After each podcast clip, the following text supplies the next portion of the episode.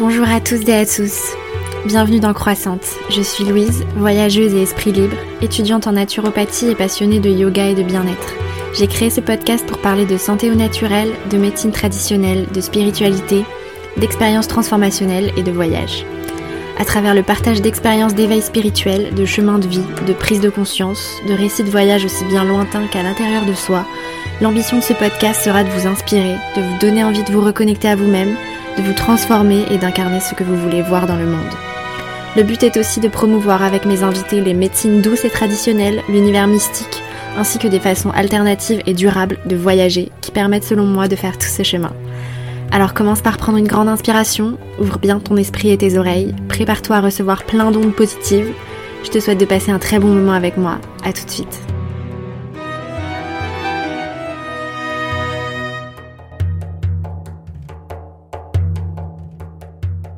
Hello tout le monde, j'espère que vous allez bien. Bienvenue dans le quatrième épisode de Croissante et mon deuxième épisode solo.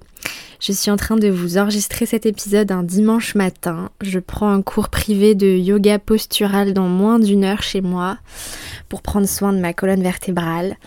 Et je viens de prendre mon petit déj à base de pain de seigle et Nutella vegan et euh, j'en ai encore plein le visage. J'espère qu'il n'y aura pas trop de bruit de bouche bizarre pendant l'épisode. Si c'est le cas, bon appétit. Euh, c'est la première fois que je reprends l'enregistrement d'un podcast depuis le lancement, il y a maintenant trois semaines. Et je voulais déjà commencer par vous dire merci. Merci d'avoir été au rendez-vous. Merci pour tous vos messages d'encouragement et vos partages enthousiastes. J'ai reçu vraiment une énorme vague d'amour incroyable. Merci, merci, merci, merci. Si vous voulez continuer à me soutenir dans ce beau projet, continuez à partager le podcast, à vous abonner, à activer les notifications lorsqu'un épisode sort si votre plateforme le permet. Et si vous êtes sur Apple Podcast, à le noter et à laisser un commentaire sur la page principale du podcast parce que c'est ça qui le fait remonter dans les recherches. Et du coup, c'est ça qui va me motiver à continuer. Euh, en lisant tous vos retours, j'ai appris, euh, et je m'y attendais pas du tout à ce qu'on me dise ça, euh, c'est que vous trouvez que j'ai une belle voix, que ma voix vous apaise, voire même que j'ai une voix pour faire de la méditation. Euh, je m'attendais à tout sauf à ça, et j'aurais vraiment pas cru, mais ça me fait trop trop plaisir. C'est un peu une prise de conscience et ça me donne évidemment envie de continuer et ça me met en confiance pour tous mes projets pour la suite. Donc merci encore pour tout ça. Bref, voilà pour cette introduction pleine de love. Donc aujourd'hui, je vous parle de ma récente transformation, de mon virage à 180 degrés dans mon hygiène de vie. Comment j'ai mis ma santé en priorité et comment j'ai eu quelques déclics pour passer du mode euh, j'aimerais bien faire ça ou je ferais ça un de ces quatre à ok c'est bon maintenant on y va. Parce que c'est pas facile de s'y retrouver, d'acquérir la connaissance, d'avoir un déclic, d'avoir la force de faire du changement. Ça prend du temps, step by step, pour arriver pierre par pierre au moment où tu auras emmagasiné suffisamment d'opinions, de connaissances, de convictions, et que ça sera le bon moment dans ta vie. Avec la nouvelle année, personnellement, j'ai décidé de prendre des mesures assez radicales. Mais en fait, c'est le fruit de toute cette période Covid, reconversion, que j'ai expliqué bah, dans mon premier épisode. Et surtout, euh, ma première consultation chez une naturopathe, où en fait, je me suis rendu compte que je minimisais à l'extrême mes problèmes de santé, alors que j'étais en train de continuer à me détruire en pensant avoir fait du chemin. Donc en fait, c'est parti du contexte où je venais de commencer ma formation en naturopathie en septembre 2021 et où du coup je me suis dit bon bah je vais consulter une naturopathe déjà euh, avant de commencer parce que j'en avais jamais consulté une et euh, ben il se trouvait qu'il y en avait une justement dans la ville où ma mère habite en Bretagne et où j'étais à ce moment-là. Je suis pas allée la voir parce que j'avais des problèmes de santé à régler, enfin si mais c'était pas dans ce but-là que j'y suis allée mais parce que je voulais tester une consultation pour savoir concrètement euh, ce que c'était qu'être naturopathe en fait, tout simplement. Et en fait, donc c'est pas que j'avais pas de problème de santé, on a tous de toute façon des petits déséquilibres, des petits soucis, des petites choses à réajuster, que ce soit la peau, la digestion, le sommeil, etc. Mais en fait, j'en avais pas conscience. c'est même pas que j'en avais pas conscience, en fait, c'est surtout que je minimisais ces problèmes. Je les minimisais parce que de une, on ne nous apprend pas à connaître nos corps et nos symptômes. Et que quand on va chez le médecin, bah voilà, tu racontes ta vie, tes petits symptômes chelous, et bien souvent on te dit soit c'est dans ta tête, soit c'est bénin, ça va passer. Et je les minimisais aussi parce que j'avais développé certains symptômes via mon inconscient qui me permettaient de me rassurer sur certaines, choses.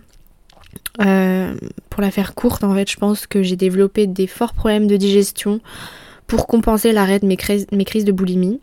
J'avais beau avoir arrêté de me faire vomir, mon inconscient a trouvé un autre moyen de me vider le ventre dix fois par jour, si vous voyez ce que je veux dire sans rentrer dans les détails.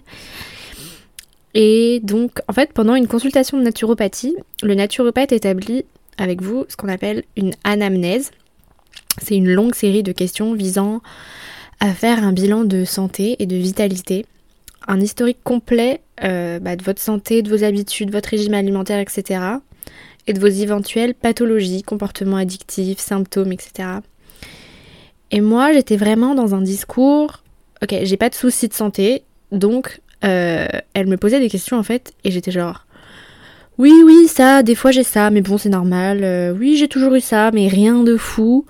Jusqu'au moment où elle m'a regardée et elle m'a dit Non mais Louise, c'est pas normal d'avoir ce problème quotidiennement dix fois par jour. Non, non, non.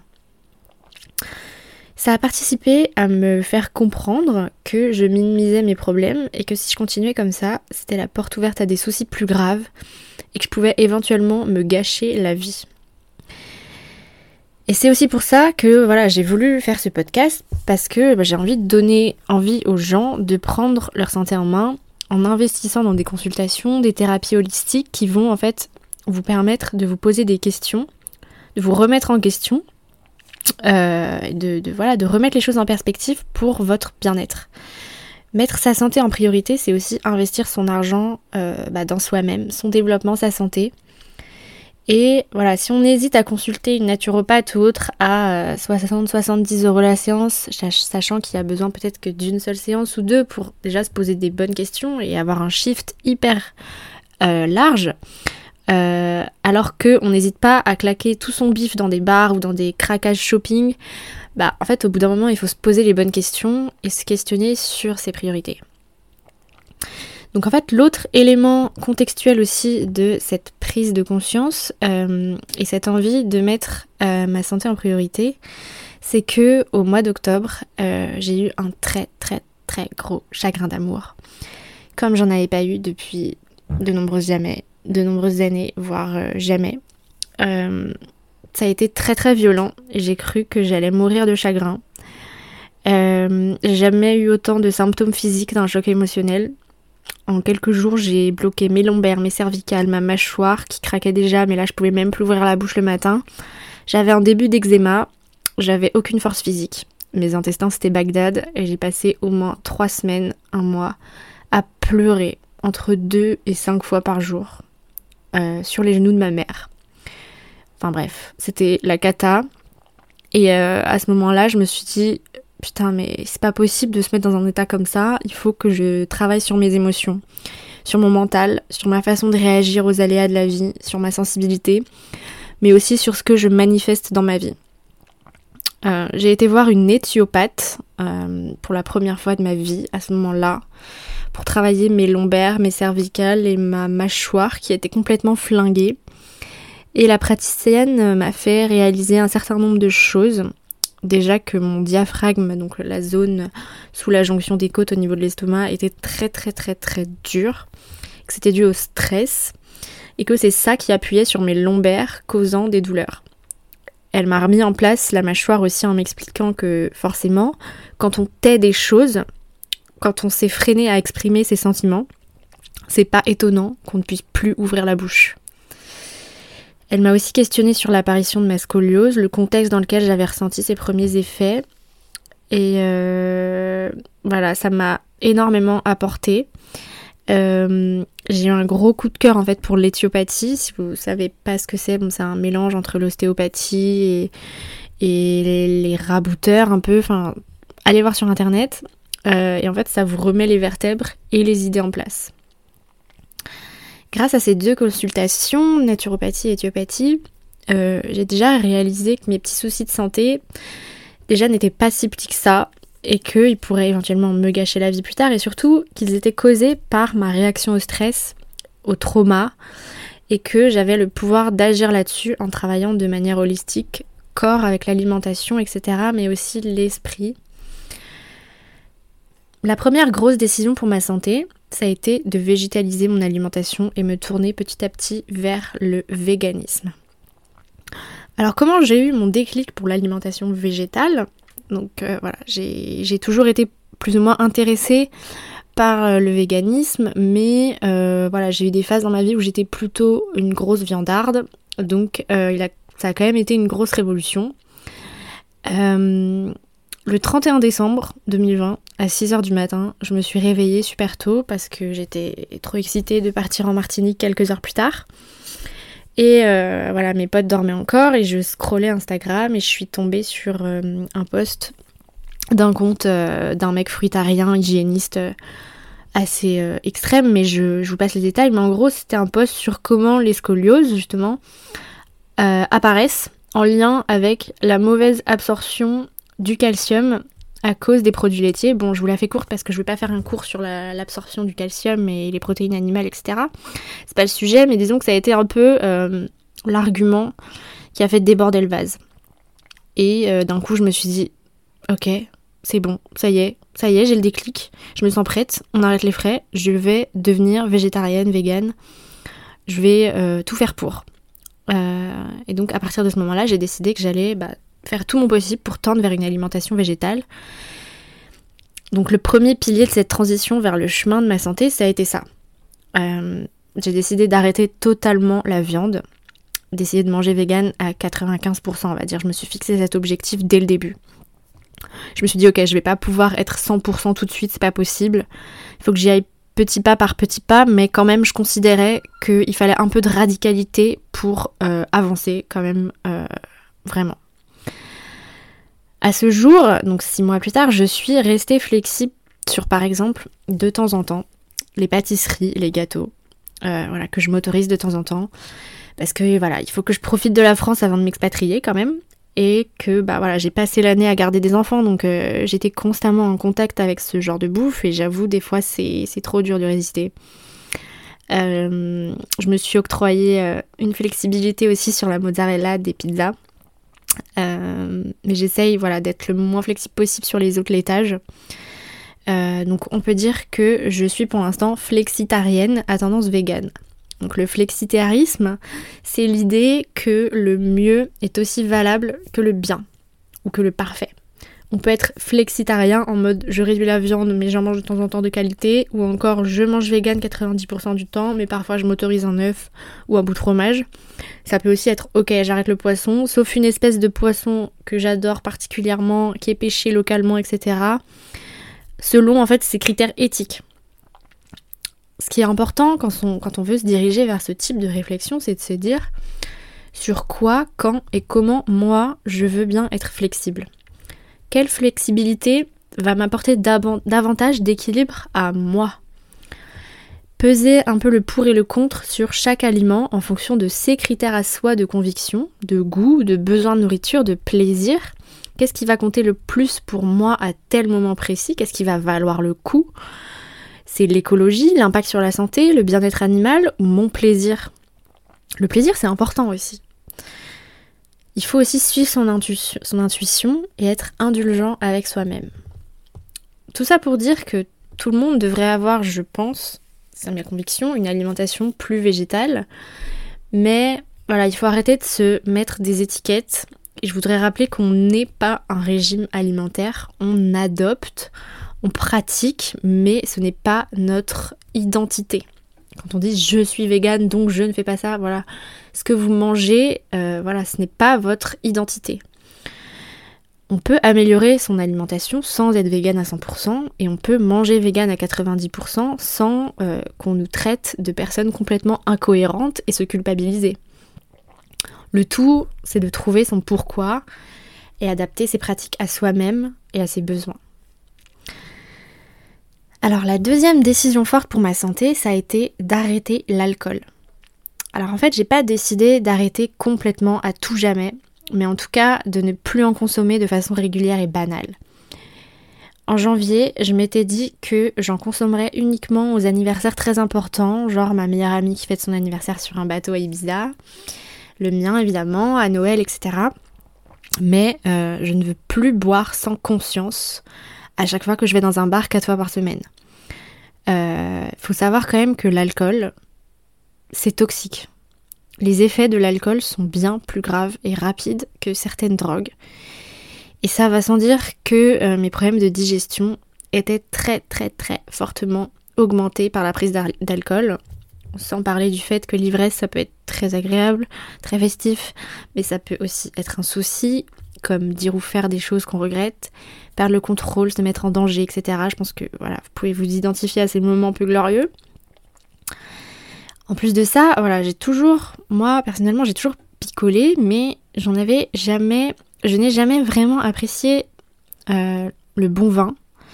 C'est pas ma passion. Euh, puis, enfin, je déteste les alcools forts, mais j'en buvais quand même.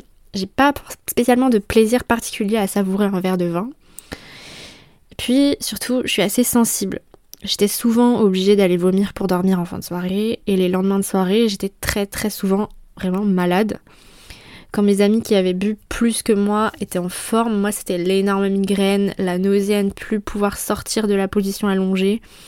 Euh, voilà, un déchet sans pouvoir, euh, sans pouvoir rien faire, sans avoir envie de rien faire. Et voilà, sans parler du moral dans les chaussettes que ce type de journée euh, peut provoquer, surtout si on a fait n'importe quoi la veille et qu'on regrette. Donc, je me suis dit en fait, c'est un choix lourd avec une, mais avec une énorme conséquence positive sur ta santé, sans finalement impliquer bah, un énorme sacrifice puisque bah il y a ni plaisir ni vraiment de joie en fait euh, à en tirer pour moi en tout cas. Donc là, au bout de six mois, en fait concrètement, ça m'arrive de prendre un verre sans que ce soit une soirée exceptionnelle. Euh, peut-être une ou deux fois par mois, juste un verre, mais vraiment juste parce que je sens que c'est un moment festif. Bon voilà, j'avoue, j'ai aussi le fait que les bars ont réouvert et tout euh, au printemps, donc ça m'a fait quand même des occasions. Mais là, maintenant que voilà, les, choses, les choses se sont tassées, euh, qu'on a repris notre vie normale, euh, je, je, prends vraiment rarement euh, de l'alcool. quand je suis, par exemple, avec des gens qui me font rire et qui m'offrent un verre de champagne et que ça me tente, voilà, mais sinon, de manière générale, quand je vais au resto avec mes potes, quand je vais juste boire un verre, je prends systématiquement un Perrier. je me sens pas frustrée pendant les repas de famille, que ce soit au resto ou pas, je suis à l'eau et même euh, voilà, en soirée jusqu'à 3-4 heures du matin à danser, je suis à l'eau et ça me manque pas. Parce que euh, voilà, je, me sens tellement mieux qu'avant. Euh, je me sens beaucoup plus à l'aise en soirée et bien plus sociale et souriante que quand ben, je, je, prenais de l'alcool pour justement être sociale et drôle.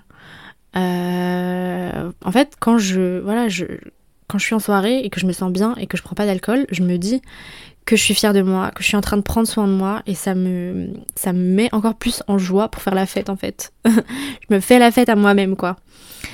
Euh, et ça en fait j'en suis vraiment super fière. Et même le week-end de mon anniversaire là, euh, je m'étais dit ok, mets-toi une bonne cuite si t'en as envie, c'est maintenant ou jamais. Et ben non, j'ai pas ressenti le besoin ni l'envie. En trois jours et trois soirées, j'ai dû boire euh, trois verres de vin et deux bières à tout casser. Et voilà, c'était très cool. Et, euh, je suis fière et ça me, ça me donne envie de, faire la fête en fait, de, bah de, de, me respecter et d'être droite dans mes bottes et de prendre soin de moi chaque jour. Voilà, donc je, je dis pas que je me mettrai plus jamais de cuite de ma vie entière, mais en tout cas, ce mode de vie, c'est plus le mien, quoi. La troisième décision forte que j'ai prise pour ma santé, ça a été d'arrêter la pilule. Et je pense que voilà, euh, les bienfaits de cet arrêt de pilule, bah, ça a aussi participé au fait que voilà, j'ai plus besoin de prendre d'alcool en soirée parce que ça a vraiment été une révolution pour moi. Ça faisait 12 ans que je la prenais, depuis mes 14 ans et demi. Voilà, j'étais euh, assez précoce comme jeune fille. j'avais soif de vivre et de commencer ma vie d'adulte. à l'époque, j'avais un copain avec qui je suis restée pendant trois ans. Donc, avec ma mère, on a préféré la jouer safe et me, me coller sous pilule sans attendre parce que euh, ma mère ayant eu à vivre des avortements compliqués dans sa jeunesse, elle voulait me préserver de ce risque. Euh, et voilà, je ne l'ai jamais, je ne l'avais jamais arrêté depuis. Et euh, voilà, j'ai quasiment jamais fait de pause, peut-être un mois entre deux, en changeant de marque une fois. Et, même en période de, de long célibat, je l'arrêtais pas parce que je me disais, si jamais, si jamais, si jamais. Et en fait, la fin de cette phrase, je l'ai questionnée il n'y a pas très longtemps. Si jamais quoi? Et en fait, j'ai réalisé un truc, j'ai fait un constat assez désolant. Alors ce constat n'engage que moi, c'est mon expérience, je m'attends pas du tout à ce que les filles qui m'écoutent s'identifient. Mais je pense que euh, ça peut quand même être cool de se, questionner sur pourquoi on l'apprend. Voilà, en fait, je me suis rendu compte que moi, je continue à prendre la pilule, même en étant célibataire, parce que je me disais, si jamais je rencontre un mec qui me plaît, je veux pouvoir lui offrir mon corps sans qu'il ait à se soucier de quoi que ce soit et sans qu'il ait à mettre de préservatif. Parce que comme ça, peut-être qu'il y a encore plus de chances qu'il veuille rester avec moi, comme si c'était un argument de plus qui allait faire que je méritais d'être aimée. Donc en fait, euh, quand j'ai réalisé ça, je me suis dit, ouais, ça en dit long sur l'estime que j'avais de moi-même pendant toutes ces années et euh, mon rapport affectif aux hommes. J'ai décidé d'arrêter la pilule aussi parce que j'avais envie de me reconnecter à mon corps, à mes vraies hormones, de voir comment je serais émotionnellement sans ça. Et euh, voilà, ça faisait longtemps que j'y pensais, mais que je passais pas à l'action, ben, pour les raisons en fait que j'ai que j'ai évoquées, la raison que j'ai évoquée, cette raison si désolante. Euh, comme je vous l'ai dit euh, juste avant, dans le contexte de ce gros chagrin d'amour que j'ai eu à l'automne, ça a fait que euh, je, ne, je ne voulais plus en fait être approchée ni touchée par personne pendant une durée indéterminée, mais quand même assez longtemps. J'ai décidé de, de faire abstinence en fait pendant un bon petit moment, pendant environ 5-6 mois. Et du coup, euh, je me suis dit, euh, donc au début de cette période, c'est bon, du coup c'est le moment euh, pour essayer d'arrêter la pilule. Donc en fait, ça a vraiment coïncidé avec un processus de travail sur moi-même et sur mon attachement aux relations, au-delà de l'aspect santé physique hormonale que j'avais j'avais vraiment besoin en fait de ça pour ma santé mentale, émotionnelle, ma confiance en moi et mon estime de moi qui sont en fait des aspects de notre santé qui sont tout aussi importantes que l'alimentation ou la digestion pour moi. Alors en termes de bienfaits, en fait j'ai ressenti au bout de deux mois environ, après que mon premier cycle naturel soit revenu, une sensation incroyable de bien-être, vraiment. Euh, en fait j'ai ressenti d'un coup une, une énergie créatrice qui en fait l'énergie sexuelle, l'énergie créatrice, l'énergie sexuelle c'est la même chose et que en fait subitement on m'avait enlevé le voile que j'avais sur la tête toute ma vie. J'ai vraiment eu la sensation que pendant toutes ces années, j'avais vécu avec un voile sur les yeux, un nuage au-dessus de la tête, et que d'un coup, on me les avait retirés, et que je voyais enfin la vie plus claire et plus belle. Et en fait, j'ai compris, putain, mais en fait, je ne suis pas cette fille triste, associable et effrayée, en fait, je suis heureuse. En fait, j'ai envie de vivre. En fait, j'aime les gens. En fait, j'ai de l'énergie pour sourire à la vie. En fait, j'ai envie de faire plein de choses et de créer plein de choses. Il faut savoir que la pilule endort le corps des femmes. Et la liberté sexuelle que la pilule nous a offert, c'est pas sans contrepartie. Je suis pas là pour vous dire la pilule c'est mal, arrêtez tout, mais je pense que c'est important de faire ça en conscience. Euh, savoir comment on est avec et comment on est sans et choisir en conscience, ne pas subir. Et voilà, étudier toutes les autres possibilités de contraception parce que ben, je pense qu'il y en a euh, des meilleures. Euh, ou en tout cas, peut-être qu'il y a quelque chose qui vous correspondra mieux et qui fera en sorte que vous serez dans un meilleur état de vie. Euh, Alors bien sûr, cette transformation de mon énergie, ça vient aussi du fait que j'ai amélioré ma santé, que j'ai entrepris des études et des projets qui me passionnent, etc. C'est un tout, mais voilà, je vous jure que je le sens, moi, dans mon corps, dans mon ventre, dans mon chakra sacré, d'où part l'énergie sexuelle, l'énergie créatrice. Je sens qu'il y a eu un changement, une révolution. Et je suis tellement contente d'avoir pris cette décision. D'ailleurs, voilà, merci à ce garçon et à ce chagrin d'amour, à toute cette cruauté, en fait, de m'avoir fait vivre ça.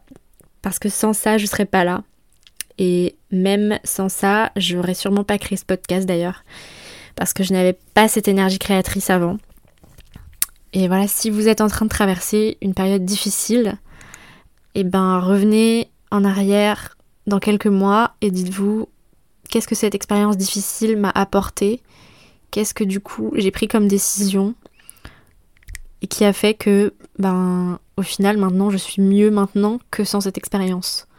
C'est clair que j'ai plus envie de revenir en arrière et que je ne mettrai pas du tout euh, tous ces bienfaits que m'a procuré l'arrêt de la pilule second plan face à un mec et à son petit confort. Et euh, voilà, je, je m'intéresse aux contraceptions alternatives, à la symptothermie, etc. J'apprends à connaître mon corps et mon cycle. C'est vraiment passionnant et c'est un super bon moyen de se découvrir et de grandir. Et si ça vous intéresse, on pourra en reparler dans ce podcast et euh, sur Instagram aussi. Voilà pour les trois piliers de ma transformation. Il y en a aussi une quatrième en fait, euh, dont j'ai parlé en début d'épisode et que je, reciterai juste ici en tant que euh, conseil. C'est vraiment d'investir son argent et son temps dans sa santé. Investir dans de la bonne nourriture, dans des fruits et légumes bio, dans une séance de naturopathie, dans une séance d'éthiopathie, dans un massage, dans un cours privé de yoga, dans un abonnement de yoga, dans un abonnement à une application de méditation, euh, dans une séance avec une médium, ou juste tout simplement avec un psy, une séance de psy. En fait, tous ces trucs qu'on s'empêche de faire par économie, alors qu'on claque notre argent dans d'autres trucs tellement plus inutiles et qui coûtent tellement plus cher, alors que ça vaut tellement le coup. Ça a tellement plus de valeur. Et c'est dingue à quel point tous ces petits investissements comme impact bénéfique dans ma vie. Je ne peux que vous conseiller de ne pas vous réfréner pour votre bien-être et votre développement personnel quand vous en avez besoin. Voilà, la conclusion de cet épisode, c'est que j'ai pris des, décisions radicales et assez brutales, certes. J'ai fait beaucoup de choses d'un coup. Beaucoup doivent avoir l'impression que je me suis coupée de tout d'un coup, mais en fait, je l'ai pas vécu comme ça parce que euh, en fait, je vois les aspects positifs et le cadeau que je me fais à moi-même. Et j'aimerais que vous aussi, au lieu de voir tout ça euh, comme des sacrifices que vous avez la flemme de prendre, euh, voyez tout ça comme des cadeaux que vous vous faites à vous-même. Je vous referai régulièrement des épisodes sur l'évolution de mes pratiques pour mettre ma santé en priorité dans ma vie et j'aborderai aussi dans un prochain épisode euh, plus particulièrement comment je prends soin de ma santé mentale et euh, plus particulièrement comment reconnaître et apaiser son anxiété. J'espère que cet épisode vous aura plu et que ça vous inspirera pour prendre soin de vous. Si c'est le cas, euh, notez euh, le podcast et partagez-le. Je vous souhaite de passer une super bonne semaine et on se dit à mercredi prochain. Et en attendant, retrouvez-moi sur Instagram tous les jours. Ciao Merci d'avoir écouté cet épisode jusqu'au bout. S'il t'a plu, n'hésite pas à le partager autour de toi et sur tes réseaux et à m'envoyer un message pour me dire ce que tu en as pensé sur Instagram, at Louise Brenner. N'oublie pas de t'abonner et si tu es sur Apple Podcast, à noter 5 étoiles et à laisser un avis positif, c'est ce qui me soutiendra le plus. Un grand merci à toi et je te dis à bientôt pour de nouveaux épisodes inspirants. Bye